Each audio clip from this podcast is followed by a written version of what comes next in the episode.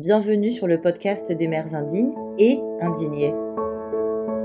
Si vous n'avez toujours pas compris où se situe votre périnée, nous vous offrons l'exploration auditive et sensorielle de Raphaël Ottoman, notre ostéo préféré. Je vous invite donc à vous allonger sur le dos, les jambes pliées, les pieds posés au sol, largeur du bassin. Vous pouvez installer sous votre tête et sous votre dos des coussins qui vont permettre de surélever le tronc pour ne pas faire travailler les abdos. Et dans un premier temps, de poser une main sur le ventre et une main sur le cœur. Et tranquillement de venir respirer des grandes inspirations, on prend de l'air, et des grandes expirations, on souffle. L'idéal étant d'inspirer par le nez et de souffler par la bouche dans cet exercice. Sentez l'endroit où l'air va se loger dans la poitrine ou dans le ventre, ou les deux, dans deux temps différents. Pour parler du périnée, on ne peut pas le faire sans parler des abdominaux, du ventre et du diaphragme thoracique. Et c'est pourquoi la respiration abdominale va être un point central et capital à la bonne santé du périnée.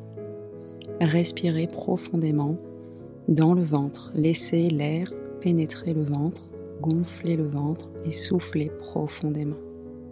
Quand vous avez trouvé votre rythme et que le ventre se soulève à l'inspiration et se relâche à l'expiration, vous avez acquis cette expérience de la respiration abdominale. Et dans un deuxième temps, on va pouvoir aller contacter le périnée.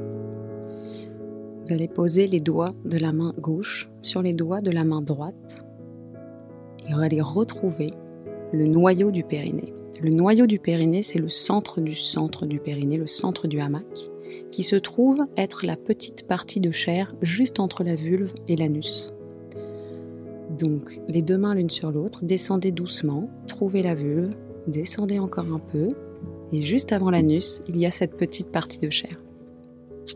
Rebondie, moelleuse, posez les doigts dessus. Là, c'est important d'avoir un certain nombre de coussins derrière soi pour être confortable.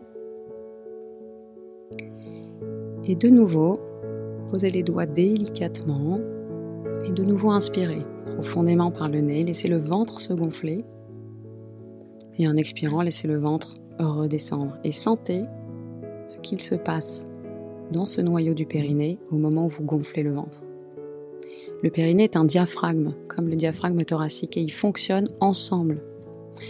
Quand on inspire et que le ventre gonfle, le diaphragme descend et le périnée descend aussi. Quand on expire, le diaphragme thoracique remonte et le périnée remonte avec lui. Et si on ne sent pas ça, c'est qu'il y a une discordance dans la respiration. Et là, ça va être important de pouvoir aller euh, recontacter cet espace-là. On va faire une suite à cet exercice pour permettre d'aller traiter une sorte de petit auto-traitement du périnée. C'est toujours bien. Et l'idée, c'est de rester au même endroit sur ce noyau du périnée et ensuite, donc, garder les yeux fermés, de sentir le noyau du périnée et d'essayer de le monter vers le haut et de le descendre vers le bas. Revenez au centre. Emmenez-le à gauche vers la cuisse gauche. Revenez au centre. Emmenez-le à droite vers la cuisse droite. Revenez au centre. Et faites-le tourner dans le sens horaire Revenez au centre, anti-horaire.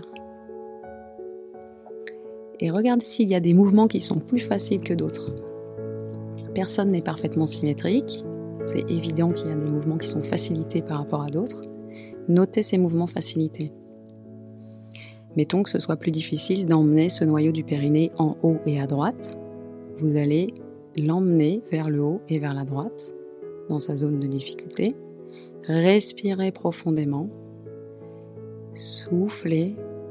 Continuez à l'emmener en haut et à droite.